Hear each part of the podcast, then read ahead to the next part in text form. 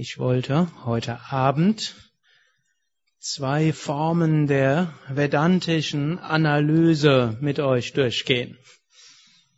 Vedanta, die Philosophie des Absoluten, Vedanta, die uns führen will zum höchsten Wissen. Daher heißt der Vedanta auch das Ende des Wissens. Und diese Philosophie wird zusammengefasst in den drei Sätzen des Shankara. Brahman allein ist wirklich. Die Welt, so wie wir sie wahrnehmen, ist unwirklich. Und das Selbst ist letztlich Brahman. Wir können diesen Fragen intellektuell nachgehen. Wir können diesen Fragen in der Meditation nachgehen. Natürlich eine endgültige Antwort erhalten wir nur in der tiefen Meditation in der Verwirklichung, wenn unser Geist zur Ruhe gekommen ist. Nicht umsonst sagt Patanjali, Yogas Chitta Vritti Nirodha, Yoga ist das zur Ruhe kommen des Geistes, Tada Drashtu Svarupe Vastanam, dann ruht der Sehende in seinem wahren Wesen. Das Schöne im Vedanta ist aber, wir können auch, bevor wir unseren Geist unter Kontrolle gebracht haben, können wir diese Verwirklichung bis zum gewissen Grade intellektuell erstmal machen. Und wenn wir es intellektuell verstanden haben, dann können wir aus diesem Bewusstsein heraus handeln.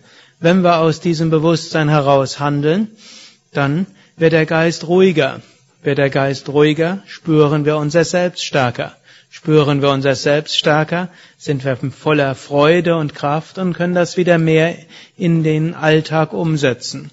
Und so ist das Ganze letztlich ein wunderbarer Engelskreislauf. Auch etwas, was ich beobachtet habe, ich kenne eine ganze Menge von großen Jnana-Yogis, die haben so eines gemeinsam, so eine gewisse Grundheiterkeit als Gemütsverfassung. Ein großes Verständnis für alles, was im Geist passiert, aber irgendwo auch eine große Heiterkeit und einen tiefen Humor ob dessen, was so als Spiel alles abläuft in dieser Maya. Gut, die erste Frage, der wir nachgehen wollen, ist, wer bin ich? Eine beliebte Analyse im Jnana Yoga. Wir haben darüber heute auch meditiert. Ich will sie jetzt etwas weiter fortführen, denn sie ist eine wichtige, die wir immer wieder angehen können. Und als Hilfe, wenn wir herausfinden wollen, wer bin ich, ist die Subjekt-Objekt-Beziehung. Wenn wir sagen, ich nehme etwas wahr, dann gibt es zum einen das Ich, das nimmt wahr, und es gibt das Etwas, das ist das Wahrgenommene. Und das, was wahrnimmt, wird philosophisch als Subjekt bezeichnet, und das, was wahrgenommen wird, wird philosophisch als Objekt bezeichnet. Hier entsprechen sich die indischen und die westlichen Philosophiesysteme, so dass wir hier ausnahmsweise keine Begriffsschwierigkeit haben, mindestens vom philosophischen Standpunkt aus. Also einfaches Beispiel. Bin ich diese Uhr? Das ist erstmal ganz klar, aber wir wollen dieser Sache detailliert nachgehen. Dann können wir diese Grundanalyse vom Banalen zum etwas Schwierigeren nachgehen. Und vor allen Dingen kommen wir dann auch zu gewissen Ursachen von Leiden und zur Überwindung des Leidens. Also bin ich die Uhr? Antwort nein. Warum bin ich nicht die Uhr? Ich nehme die Uhr wahr. Es gibt also mich, es gibt die Uhr, ich nehme die Uhr wahr. Also ich und die Uhr sind etwas anderes. Außerdem die Uhr hat einen Beginn und sie hat auch ein Ende und sie verändert sich. Wenn ich also jetzt die Uhr anschaue, ich schaue die Uhr an und jetzt könnte ich anfangen, mich mit der Uhr zu identifizieren. Und damit kommen wir zum nächsten Prinzip. Das erste Subjekt, Objekt, das zweite ist die Identifikation. Ich sage, gut, ich sage jetzt nicht, ich bin die Uhr, aber ich sage, das ist meine Uhr. Das ist nicht irgendeine Uhr, sondern das ist meine Uhr. Warum ist es meine Uhr? Hm? Ich habe sie gekauft. Hm? Ich hätte sie auch geschenkt bekommen können.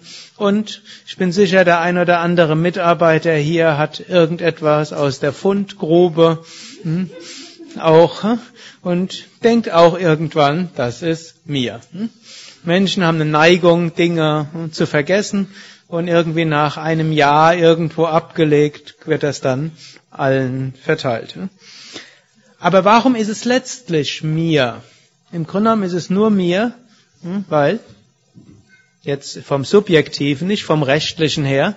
Es ist mir, weil ich denke, es ist mir. Also sogar ein Dieb, der eine Uhr klaut, nach einer Weile denkt er, das ist meine Uhr, identifiziert sich genauso damit. Und dann fangen die Probleme an. Wenn ich mich identifiziere, das ist meine Uhr, die, es gibt etwas Wichtiges, Uhren sind irgendeiner Veränderung unterworfen.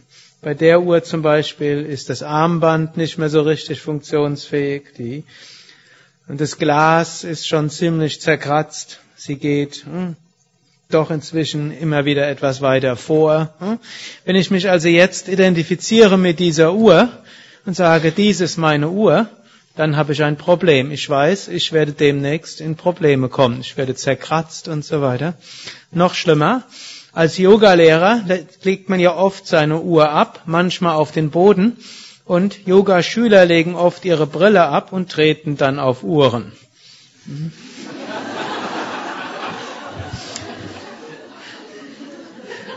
Noch häufiger geschieht es übrigens, dass nicht Yogaschüler auf die Uhr des Yogalehrers treten, sondern Yogalehrer treten auf die Brillen von Yogaschülern. Dann werden oft die Identifikation sehr krass, äh? deutlich.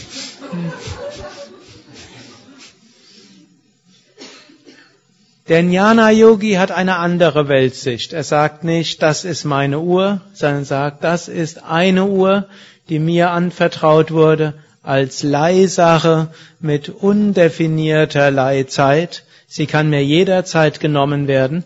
Solange ich sie habe, hm, ist es gut. Ich nutze sie für mein Karma auszuarbeiten, anderen zu helfen und zu dienen und ich kann mich an ihr erfreuen und weiß, jederzeit kann es vorbeigehen. Ich bin nicht die Uhr, mein Glück hängt nicht von der Uhr ab. Nächste Analyse, die ist jetzt genauso banal, aber es ist gut, erst zweimal banale Analysen zu machen, um in eine tiefere zu kommen. Bin ich dieses Hemd? Hm? Auch wieder Antwort, nein. Warum bin ich nicht dieses Hemd? Ich nehme dieses Handhemd wahr. Ich kann es fühlen, hm? ich kann es hören, hm? hoffentlich nicht zu sehr riechen. Unser Hund, der versucht es ab und zu mal zu schmecken. Hm?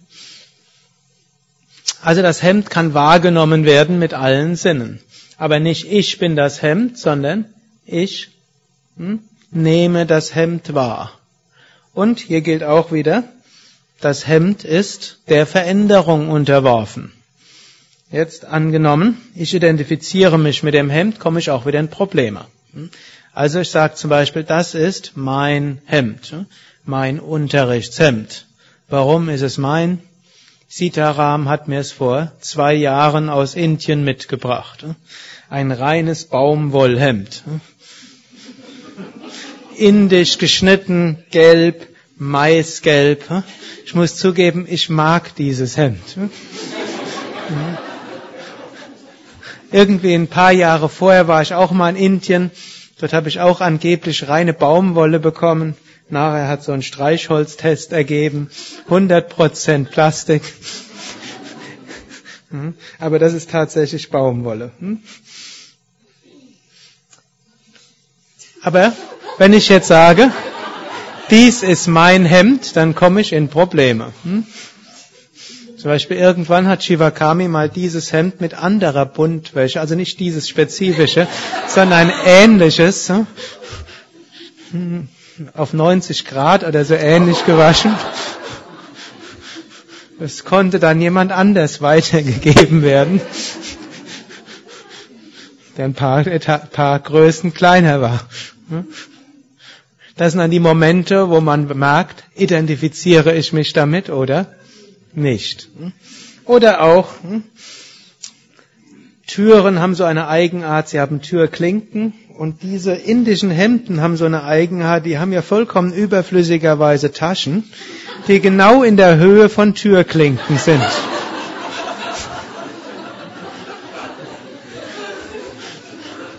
Das ist die Hauptquelle der Notwendigkeit für mich, neue Hemden anzuschaffen.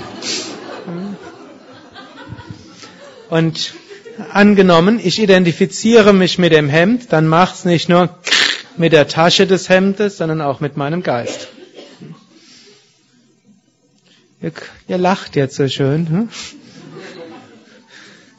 Wenn man ein bisschen kommt, wenn noch ein bisschen schwieriger, bin ich mein Auto? Hm. Mhm.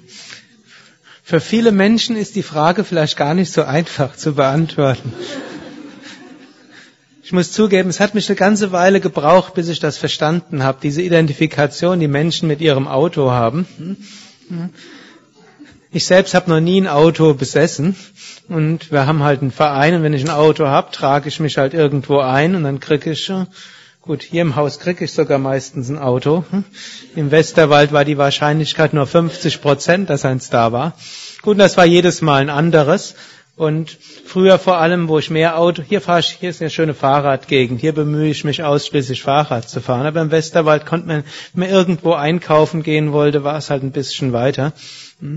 Hm? Und dort haben wir, konnten wir uns auch keine neuen Autos leisten. Wir haben eigentlich immer die Autos gekriegt, die andere uns gespendet haben. Und die spenden die uns meistens dann, wenn sie es nicht mehr verantworten können, selbst damit zu fahren.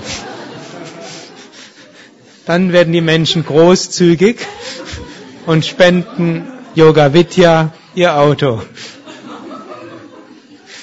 Hm.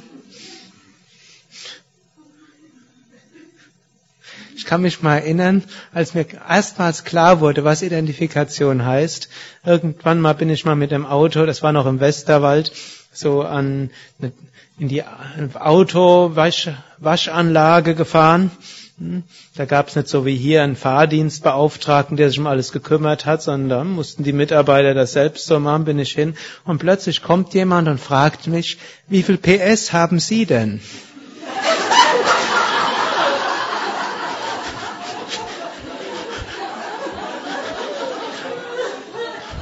Ich habe erst überlegt,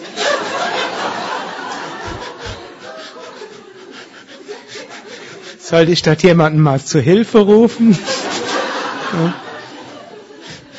Der hat aber meinen verblüfften Gesichtsausdruck nicht so ganz mitgekriegt und er hat dann weiter so geredet und hat erzählt, wie viel PS sein Auto und wie viel Kubikzentimeter. Aber er hat nicht gesagt, ich, das hat nicht so mein Auto, sondern ich habe so und so viel PS und so viel.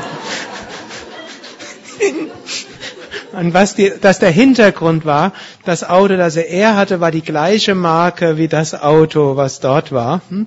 Also was ich gerade gefahren bin. Und so wie, weil er das gleiche Auto hatte wie ich, da meinte er, wir sind Brüder. Hm?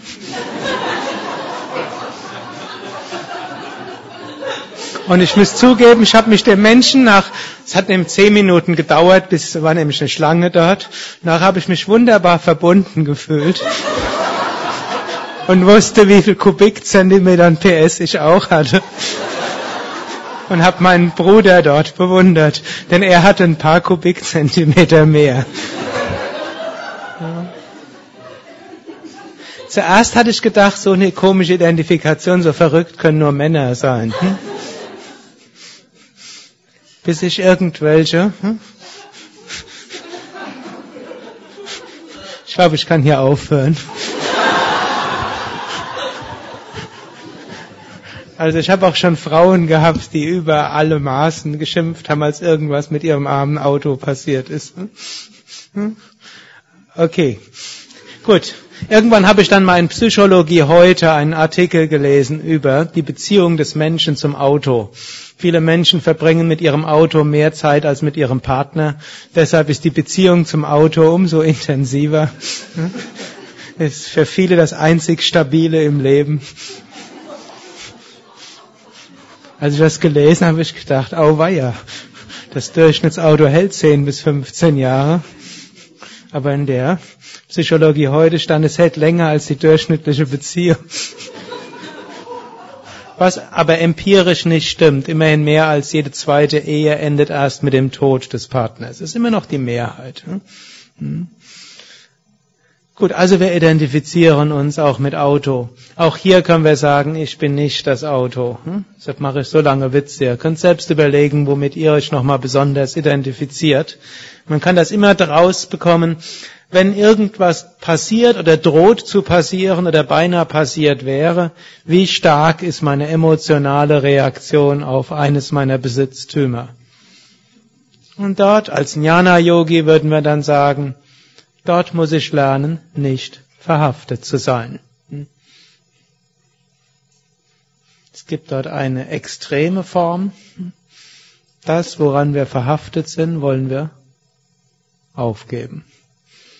Aber wir müssen nicht so extrem sein. Wir können es auch versuchen, intellektuell zu bewältigen. Jetzt gehen wir noch eine Stufe schwieriger. Bin ich mein Kind. Hm? Momentan ist ja gerade eine sehr fruchtbare Zeit bei Yoga Vidya. Hm? Also in den letzten Monaten sind fünf Babys von Yoga Vidya Mitarbeiterinnen geboren worden. Hm? Und einige Väter und Mütter sitzen ja auch hier, nicht nur unter den Yoga Vidya Mitarbeitern. Die meisten der Anwesen haben vermutlich Kinder. Bin ich mein Kind? Logischerweise, ich bin nicht mein Kind. Aber ist es überhaupt mein Kind? Auf eine gewisse Weise ja. Und die Beziehung zum Kind ist hoffentlich eine ganz andere als zum Auto. Aber dennoch dieses Mein ist etwas. Vermutlich wird auch die Liebe zum Kind immer auch etwas Verhaftung haben. Ich habe jetzt noch keinen Selbstverwirklichten genauer gesehen im Umgang mit Kindern, wie dort das war. Mindestens bei denen, die vielleicht selbstverwirklichte Meister waren, die schienen genauso liebevoll mit ihren Kindern umzugehen, haben sich genauso gesorgt, wenn das Kind eine Grippe hatte oder irgendwo die Hand verstaucht hatte oder aus anderen Gründen geweint hat. Also irgendwo eine besondere Verhaftung wird irgendwo dabei sein. Hm? Das gehört irgendwo zum Elterndasein dazu. Aber das, hier das Mein heißt dann, wir identifizieren uns so sehr mit den Kindern, hm, dass wir uns über das Kind leben. Nicht mehr ich lebe, sondern hm, nur noch mein Kind lebt. Und weil ich selbst nicht mehr leben, muss logischerweise mein Kind das tun, was ich hm, gerne gelebt hätte, wenn meine Eltern mich nur hätten gelassen oder wenn ich den Mut gehabt hätte, es so zu machen. Und dann wird's schwierig. Wenn wir unser Leben nur noch über das Kind definieren und damit verbinden, dass das Kind so zu sein hat, wie wir es gerne hätten. Und da oft sind nämlich die Kinder dann ganz anders. Hier die Einstellung eines Jnana-Yogis ist wiederum eine andere. Jnana-Yogi würde sagen, die Seele ist unsterblich. Die Seele inkarniert sich. Ich stelle einiges zur Verfügung, dass diese Seele in dieses Leben hineingehen kann. Ich habe eine besondere Beziehung zu diesem Kind und das ist eine andere als zu anderen. Und diese Beziehung ist etwas Besonderes. Ich werde auch dabei durch Emotionen und so weiter hindurchgehen. Aber ich weiß, es ist nicht mein. Es ist nicht mein Besitz.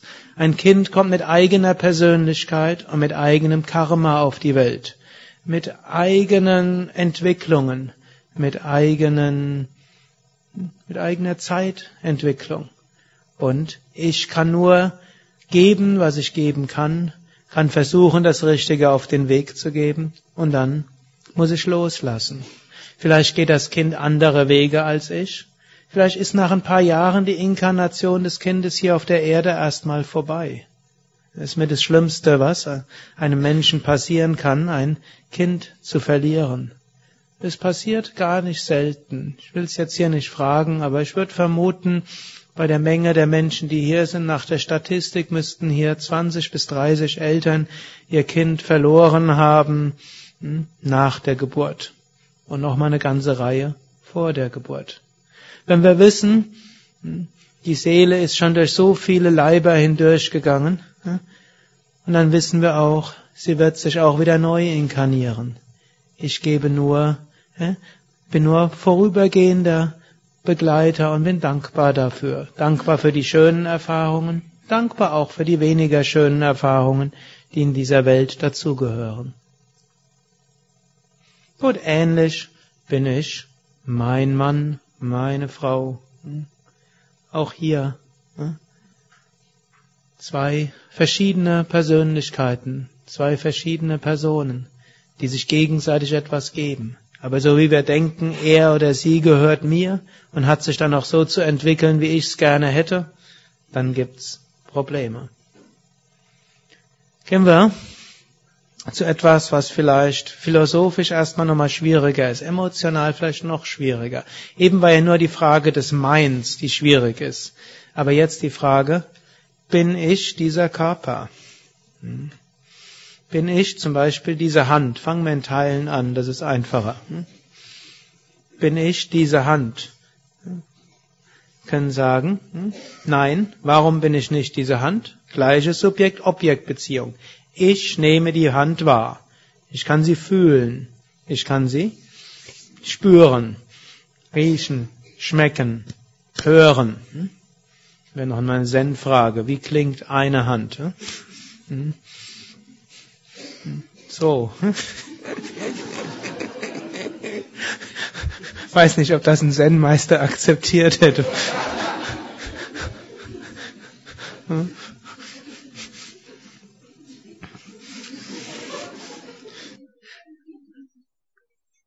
Gut, also bin ich die, ich kann die Hand, ich kann auch die Hand bewegen. Manche sagen, ja, bewegt doch die Hand, also bin ich die Hand. Aber ich kann auch die Uhr bewegen. Bin ich deshalb die Uhr? Ich kann aufs Gaspedal drücken. Bin ich deshalb das Auto? Für mich naheliegender, ich kann die Fahrradpedale fahren. Bin ich deshalb das Fahrrad? Und wenn jetzt ein Gang nicht funktioniert, wie momentan mein, bei meinem Fahrrad, bin ich deshalb nur noch ein Drittel da. Also, wenn jetzt mit der Hand. Angenommen, hm, ich habe eine Verletzung, falle vom Fahrrad, Hand funktioniert nicht mehr. Hm, wer bin ich? Hm, ich bin immer noch der gleiche. Ob funktionierende Hand, nicht funktionierende Hand. Nur wenn ich mich identifiziere, ich bin dieser ganze Körper. Und als Yogi bin ich immer gesund. Wenn ich mich damit identifiziere und dann kommt eine Krankheit, dann bin ich nicht nur krank, sondern in meinem Selbstwertgefühl verletzt. Denn ich habe mich damit definiert, Yoga hält mich immer gesund oder sollte mich gesund halten. Hm? Also ich identifiziere mich nicht nur mit dem Körper, noch schlimmer, ich identifiziere mich mit dem gesunden Körper. Der Körper vergeht schon irgendwann. Hm? Der gesunde Körper, kleiner Sturz vom Fahrrad. Ne? Ich muss ja nicht mal selbst stürzen, ja jemand anders in mich reinstürzen. Also, ich bin nicht diese Hand. Oder, nochmal anders, Angenommen, ich wach eines Morgens auf und denke, ich mag meine Hand nicht mehr. Dann gehe ich zu Narayan und sage, Narayan, deine Hand gefällt mir so gut. Und dann sagt Narayan, das trifft sich gut. Deine Hand gefällt mir auch gut. Fahren wir in irgendein östliches Land und dort kriegen wir Chirurgie und die Hände werden ausgetauscht. Wer bin ich nachher mit Narayans Hand? Ich bin immer noch ich. Gut, in der Unfallchirurgie sind ja schon ganze Hände angenäht worden. Angenommen, ich habe ein Herzproblem, kriege ein neues Herz. Wer bin ich? Ich kriege eine neue Leber. Schweineleber kann man Menschen theoretisch einbauen. Glücklicherweise für die Schweine funktioniert's noch nicht so richtig. Hm? Aber jetzt angenommen, hm? ich hätte jetzt eine Schweineleber, ein Affenherz, ein Ziegennieren, Narayans Hand,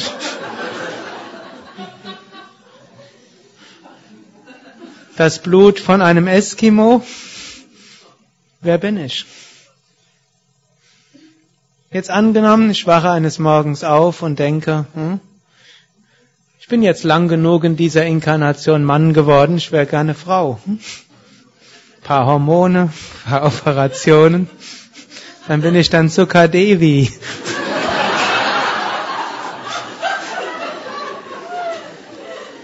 Wer bin ich?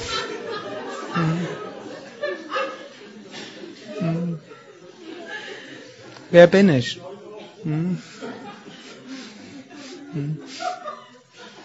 All diese Dinge können geändert werden. Das Selbst bleibt gleich. Ich versuche es lustig zu formulieren, aber es sind tiefe Wahrheiten, denn wir identifizieren uns mit all dem. Ich bin nicht dieser Körper. Wenn wir uns aber sagen, wenn wir uns über den Körper definieren, kommen wir in Probleme. Der Körper verändert sich. Er wird älter. Irgendwann stirbt er. Manchmal mag er auch krank werden. Manchmal mag er uns gefallen. Manchmal mag er uns nicht gefallen. Manchmal tut er das, was wir wollen. Wenn wir wissen, der Körper ist ein Fahrzeug, wie unser Fahrrad, wie unser Auto, aber geliehenes Auto, geliehenes Fahrrad, unbestimmte Mietdauer. Jederzeit kann der Mietvertrag zurückgezogen werden. Und es gibt keine Garantie und keine kostenlosen Austausch. Anders als bei unseren Druckern, wo wir eine drei Jahre Garantie haben, wenn sie nicht funktioniert, werden sie ausgetauscht. Dieser Körper ist eine komische Leihgabe. Aber er ist eine fantastische Leihgabe. Wir brauchen diesen Körper, um in dieser Welt Karma auszuarbeiten, Dinge zu lernen, Dinge zu genießen. Aber ich bin nicht dieser Körper. Es ist nochmal schwierig, bin ich das Hirn? Die Frage ist nicht mehr ganz so einfach letztlich. Ich behaupte trotzdem, ich bin nicht das Gehirn. Zwar würden jetzt manche Hirnwissenschaftler sagen, was ich euch jetzt erzähle, ist auch nur irgendwelche Störung von Hirn.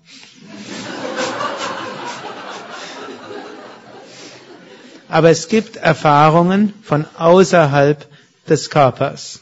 Vielleicht habt ihr schon von Nahtoderfahrungen gehört, wo der physische Körper tot ist. Herzstillstand und Menschen dann beschreiben, wie sie nach oben geholt wurden und dann von oben Dinge beobachten können. Jetzt eine ganze Menge könnte man einfach als irgendwelche Störungen der Hirnchemie deuten. Und ich habe äh, mich gerade in den letzten zwei Jahren etwas mehr beschäftigt mit Versuchen, spirituelle und außerkörperliche Erfahrungen hirnchemisch zu äh, deuten. Es hat mich nicht überzeugt, aber ich bin auch voreingenommen. Also man kann einfach Lichterfahrung, Tunnelerfahrungen und all das könnte man auf Hirnchemie zurückführen. Aber dass Menschen anschließend beschreiben können, was in der Zeit passiert ist, was, worüber sich die Ärzte unterhalten haben und welche chirurgischen Eingriffe sie unternommen haben, was ihre Verwandten im Nachbarzimmer erzählt haben, also im Wartezimmer vor dem OP-Saal, das ist nicht mehr so einfach zu erklären. Oder viele von euch haben auch schon in der tiefen Entspannung so etwas erfahren, ihren physischen Körper verlassen, von oben alles angeschaut. Das ist vielleicht die klarste, der klarste, mindestens subjektive Beweis, ich bin nicht der Körper. Yogis gehen jetzt nicht bewusst auf Astralreise, aber wenn es euch mal passiert, versucht nicht gleich zu überlegen, wann, wie komme ich so schnell wie möglich zurück, sondern probiert mal etwas zu sehen, was ihr vorher nicht habt sehen können, aus einer Perspektive, die ihr vorher nicht gehabt habt. Wenn ihr das einmal gehabt habt, dann wisst ihr, die Gehirnchemiker können einem erzählen, was sie wollen. Ich habe etwas wahrgenommen, nicht mit meinen physischen Augen. Ich bin nicht der Körper. Bin ich meine Persönlichkeit? In dem Zeitalter des Individualismus ist etwas sehr Schwieriges. Menschen identifizieren sich. Viele identifizieren sich natürlich über ihren Körper, aber viel, viel verbreiteter, ich bin ein Künstler. Ich bin introvertiert. Meistens kommt dann daraus, das ist nicht mein Ding. Natürlich ist nicht mein Ding, nichts ist mein. Wie oft hört man das in spirituellen Kreisen? Meistens als Ausrede, das zu tun, was eigentlich getan werden muss. Hm? Identifikation mit irgendetwas, Beschränkung der eigenen Fähigkeiten auf das, womit man sich identifiziert, hm? Beschränkung des eigenen Wirkungskreises. Wie viele Talente haben wir schon entwickelt? Und diejenigen unter euch, die schon etwas älter sind, hm, wenn ihr zurückschaut, wie viel könnt ihr heute, wovon ihr vor 30 Jahren gedacht habt, das habe ich nicht als Talent. Das kann ich nicht. Wir identifizieren uns nicht nur mit unseren eigentlichen Talenten, sondern wir identifizieren uns von dem, was wir denken, was unser Talent ist. Das ist, die Identi ist ja die doppelte Identifikation. Wir identifizieren uns ja nicht nur mit unserem Körper, sondern mit dem, was wir denken, was unser Körper ist die irgendwo, ich glaube, 80 Prozent der Untergewichtigen denkt, dass sie zu dick seien. Und ich glaube, die meisten Menschen hm, haben irgendwo eine fehlerhafte Körperwahrnehmung. Daher ist ja Yoga auf diesen Ebenen so gut, weil es einem erstmal hilft, seinen Körper erstmal wahrzunehmen und sich nicht mehr einfach nur mit dem Körperbild zu identifizieren, sondern ihn zu spüren. So ähnlich auch, wir sollten aufhören, unsere Talente, Fähigkeiten, Charakter zu beschränken mit Identifikationen und sagen, ich bin halt so. So wie wir uns damit identifizieren, gibt es auch wieder Probleme. Erstens, hm, Karma erfordert manchmal anderes, als was wir denken, was wir können. Zweitens, hm, wir, ein großer Teil von dem, was in unseren Möglichkeiten gegeben ist, hm, negieren wir, indem wir sagen, nee, und drittens, auch die Fähigkeiten, die wir haben, können weniger werden. Und diejenigen unter euch, die vielleicht schon 60 überschritten haben, haben vermutlich ab und zu mal gemerkt, dass das Gedächtnis nicht mehr ganz so gut ist. Angenommen, jemand hat sich über die Fähigkeit seiner Gedächtnisleistung definiert. Ich gehöre durchaus zu diesem Menschentyp. Ich bin noch nicht über 60. Hm? Hatte früher mal ein fotografisches Gedächtnis. Ein, ein Buch, das ich gelesen hatte, konnte ich nachher fast jede Zahl wiedergeben. Hm? Vielleicht interessiert es mich heute nicht mehr, aber ich kann es auch heute nicht mehr. Hm? Dafür kann ich ganz andere Dinge, die ich nie gedacht hätte, dass ich sie kann. Also, Fähigkeiten, die wir haben, sind auch nicht immer so. Wenn wir uns identifizieren mit Fähigkeiten, mit Charakter und so weiter, gibt's alle möglichen Probleme. Auch Persönlichkeit, auch Fähigkeiten, auch Charakter, auch das ist eine Leihgabe unbestimmter Dauer. Zwar sagt Ayurveda, dass unser, unsere Prakriti irgendwo mit angeboren ist. Dennoch, wie sie sich manifestiert, ist immer wieder unterschiedlich. Und auch Ayurveda sagt, ich bin nicht die Prakriti, ich bin Purusha, die Seele dahinter. Gut, da ist eben die Frage, wer bin ich dann? Nicht Körper, nicht mein Besitz, nicht die Menschen, mit denen ich zu tun habe, nicht meine Fähigkeiten, nicht meine Emotionen, nicht meine Gedanken, Es bleibt nur eines, letztlich ich. Nicht im Sinne von Ego, sondern im Sinne von Bewusstsein. Und daher war auch die Antwort des brennenden Dornbusches auf Moses Frage, wer bist du?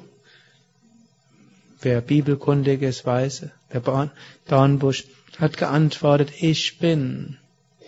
Manchmal wird übersetzt, ich bin der ich bin, aber eigentlich nur ich bin.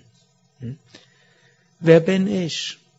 Nichts, neti neti, nichts von dem, was wir in Worte fassen können. Nichts von dem, was logisch erfassbar direkt ist. Wir können nur sagen, ich bin. Wenn ich jetzt sage, ich bin, jetzt können wir trotzdem versuchen, uns dem anzunähern, wer ich bin. Wenn ich bin, da steckt zuerst mal das Bin drin. Und das Bin wird deshalb als Sein bezeichnet. Wir sind nicht beschränkte Sein. Ich bin groß, klein, dick, dünn, künstlerisch, intellektuell, freundlich, unfreundlich, spontan, beständig, wie auch immer. Das sind alles Beschränkungen. Aber ich bin, deshalb sein, unbeschränkt. Das zweite ist, Chit, ich bin auch bewusst. Nicht, dass ich einfach nur bin und weiß nichts davon. Ist ja die große Frage, was wäre im Universum, wenn niemand da wäre, der wüsste, dass das Universum gibt? Gäbe es ein Universum, wenn niemand sich dessen bewusst wäre? Die, die meisten schweigen heute, dürfen mir jetzt gar nicht antworten. Was für mich immer eine schwierige Vortragssituation ist, weil ich oft meine Vorträge auf rhetorische Fragen aufbaue. Also, wenn niemand da wäre, der sich bewusst wäre, ob es ein Universum gibt, gibt es ein Weltall kann die Frage nicht beantworten. Es gäbe niemand, der das beantworten könnte. Hm? Hm? Aber haben die Saurier Bewusstsein? Yogis würden sagen ja. Nicht dieses Ego-Bewusstsein wie der Mensch, aber ein anderes. Oder mindestens, wir können heute zurückschauen in eine Zeit, als vielleicht niemand Bewusstsein hatte. Aber Yogis haben eine breitere Vorstellung von Bewusstsein hier. Also ich bin jedenfalls bewusst. Ich bin und ich bin bewusst. Als letztes kommt dann noch Ananda, also Sein, Sat, Wissen, Bewusstsein, Chit und Ananda. In dem Moment, wo ich wirklich bei mir bin und mich nicht begrenze, dann ist auch Wonne da. Momentan identifizieren uns wir mit dem kleinen Körper, kleines Sat. Wir wissen kleine Dinge, kleines Chit. Folglich gibt es kleines Ananda, kleine Freuden. In dem Maße, in dem wir unsere Bewusstheit ausdehnen, dann gibt es unendliches Wissen. In dem Moment, wo wir unsere Bewusstheit ausdehnen, gibt es unendliches Sein. Und so gibt es auch unendliches Ananda. Und so können wir aus dieser Analyse durchaus auch praktische Konsequenzen ziehen, im Sinne von nicht verhaftet sein, im Sinne von in der Gegenwart auch sein, im Sinne von loslassen können und in diesem Sinne letztlich auch ein glücklicheres, erfüllteres und weiteres Leben führen. und aus einer anderen Bewusstheit handeln. Aus diesem gibt es noch eine zweite Konsequenz. Wenn es ein absolutes Sein ist und ein absolutes Bewusstsein ist, ist die Frage, kann es dann mehrere geben? Hm? Kann es zwei unendliche geben? Die Logik sagt, nein, kann es nicht geben. Hm? Wenn zwei Dinge gleichzeitig überall sind, hm, dann müssen sie identisch sein. Zwei Dinge, die überall und unbegrenzt sind, können nicht zwei verschiedene Dinge sein. Zwei Verschiedenes muss woanders sein. Und so kommen wir hier logisch erschließen, das Bewusstsein hinter allem muss eins sein. Das Bewusstsein hinter Jyoti, Krishnadas, Sukadev, zwischen Sharada und Karin und Thomas und Andreas und allem ist letztlich alles eins. Wenn Bewusstsein Bewusstsein ist, jenseits von Körper, Persönlichkeit und so weiter, unbeschränkt ewig, dann gibt es nur ein Bewusstsein hinter allem. Und aus diesem kommt dann natürlich auch das Prinzip der Nächstenliebe, so wie es Jesus ausgedrückt hat, liebe deinen Nächsten wie dich selbst, liebe deinen Nächsten als dein Selbst. Wenn wir wissen, wir sind alle eins. Und so ist auch Nächstenliebe auch eine Weise, um dorthin zu kommen. In dem Moment, wo wir andere wirklich lieben als unser eigenes Selbst, in dem Moment transzendieren wir die Grenzen von Körper und unseren individuellen Emotionen, unserer individuellen Persönlichkeit. Einheitsgefühl kommt. So ist eine logische Konsequenz aus dieser Jnana-Yoga-Analyse Nächstenliebe und tätiges Miteinander verbunden sein. Auch eine weitere Konsequenz ist, ist das, was Jesus als die Feindesliebe bezeichnet. Gleich ich den Ausdruck nicht mag, denn der impliziert, dass man einen Feind hat, den man dann liebt. Fast mag ich dort Patanjali dort lieber. Er sagt, Ahimsa ist fest verankert, wenn man, auf, wenn man keine Gegner hat. Was nicht heißt, dass es nicht Menschen gibt, die einem offensichtlich auch mal Böses tun. Jesus hat es letztlich auch tatsächlich in diesem Sinne gelebt. Als er ans Kreuz genagelt wurde, hat er nicht gesagt, oh ihr bösen Feinde, ich liebe euch. Er hat es anders gesagt, Vater, vergib ihnen, denn sie wissen nicht, was sie tun. Also Liebe zu denen, die ihn ans Kreuz genagelt haben, bar der Vorstellung, dass es seine Gegner sind. So ähnlich auch angenommen, meine linke Faust hm, berührt meine rechte, schlägt meine rechte und die Re versehentlich. Hm, was sagt dann, macht dann meine rechte Faust? Hm? Böse linke Faust und kämpft dagegen. Und dann gibt's eine Weltmeisterschaft. Welche Faust ist stärker? Ist unsinnig.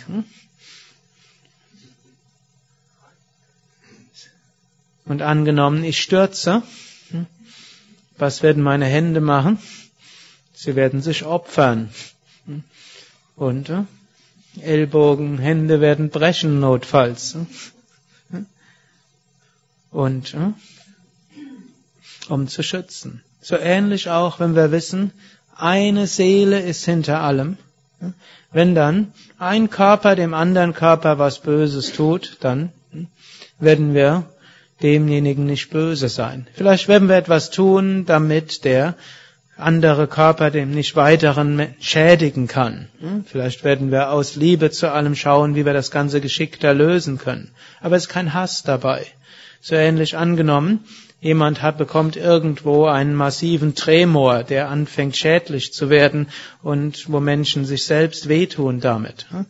Man wird jetzt nicht aus Bösartigkeit mit dem Arm irgendwas anstellen, aber man muss ihn vielleicht irgendwie ruhig stellen. Mit Mitgefühl und Freundlichkeit.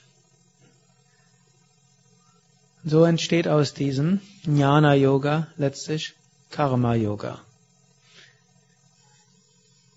Dieses ganze Karma Yoga sollten wir aber auch dann nicht zu ernst nehmen.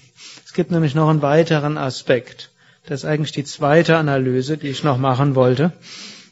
Aber da einige von euch auch noch hm, irgendwann schlafen wollen, werde ich, diese, werde ich diesen Teil kürzer fassen.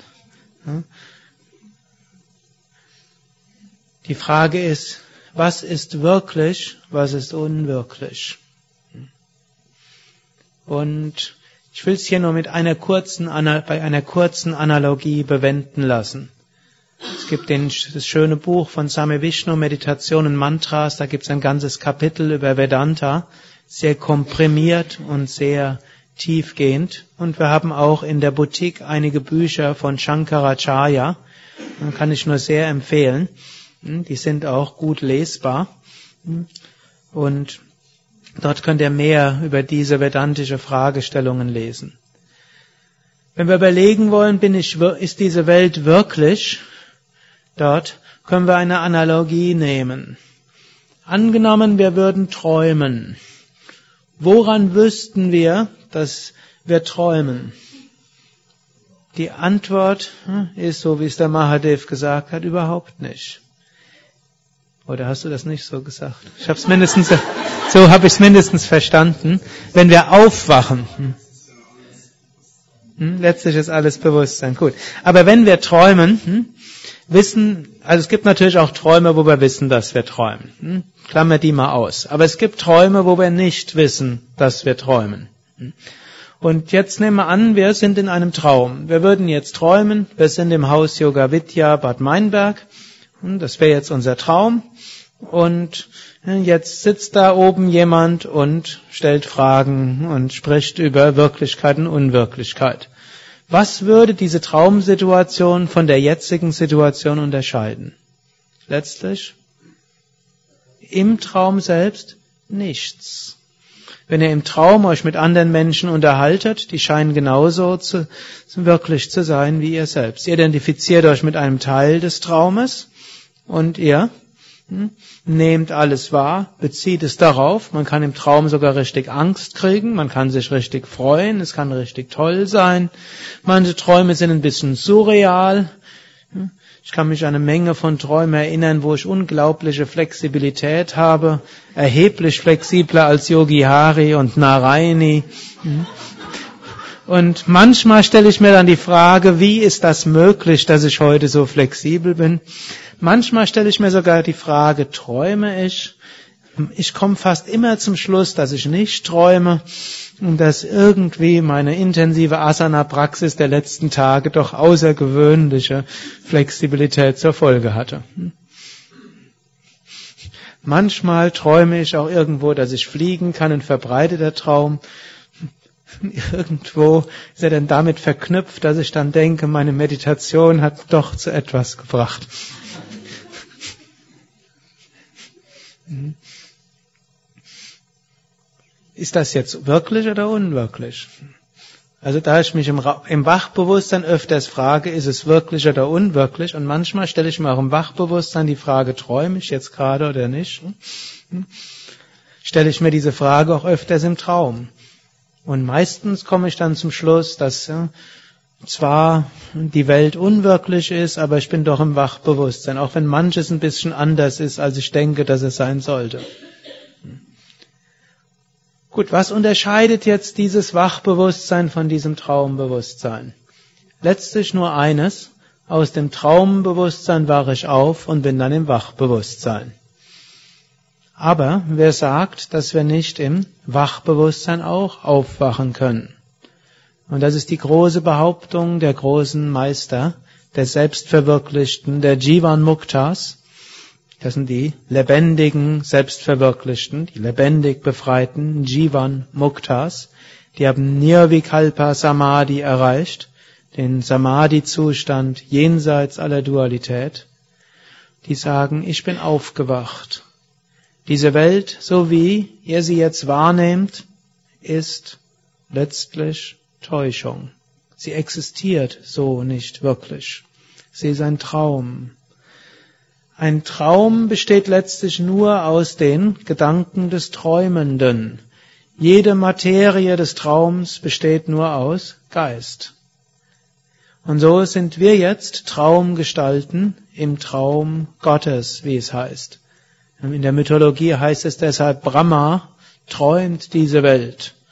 Mindestens in einer der zahllosen Schöpfungsmythen, die wir in den indischen Schriften finden. Brahma hat erst meditiert und dann aus der Kraft der Meditation, oder zuerst hat er Pranayama gemacht, dann hat er meditiert. Aus der Meditation hat er dann die Welt gedacht. Und aus den Gedanken von Brahma ist diese Welt. Mit anderen Worten, weniger mythologisch ausgedrückt, wir sind, oder immer noch halb mythologisch, wir sind Gestalten des Traumes Gottes. Und jede Traumgestalt ist letztlich das Gleiche. Die ganze Welt, jeder, jedes Individuum, alles besteht nur aus dem Gleichen, nämlich aus dem Gedanken Gottes. weil es der Gedanke Gottes ist, auch etwas Großartiges. Deshalb, wenn Vedantin sagen, die Welt ist unwirklich, heißt es nicht, sie ist nichts. Es ist Gedanke Gottes. Und wir können aufwachen aus diesem Traum und verwirklichen Aham Brahmasmi. Ich bin Brahman-Bewusstsein jenseits von allem. Wir können endgültig aufwachen, dann nennt sich das Mahasamadhi. Oder wir können Jivan Mukta sein, dann ist es so, als ob wir luzide träumen. Hm, luzides Träumen heißt, wir wissen, dass wir träumen, können jederzeit aus dem Traum rausgehen und wieder reingehen. So können wir als Jivan Mukta jederzeit rauskommen in Nirvikalpa Samadhi. Wir können wieder in diese Welt hineintauchen. Wir wissen, dass ein Traum ist, können aber die Welt so wahrnehmen wie alle anderen auch und können unseren Part dort spielen wissend, es ist alles Gedanke Gottes, Spiel Gottes, Traum Gottes. Arium Tatsat.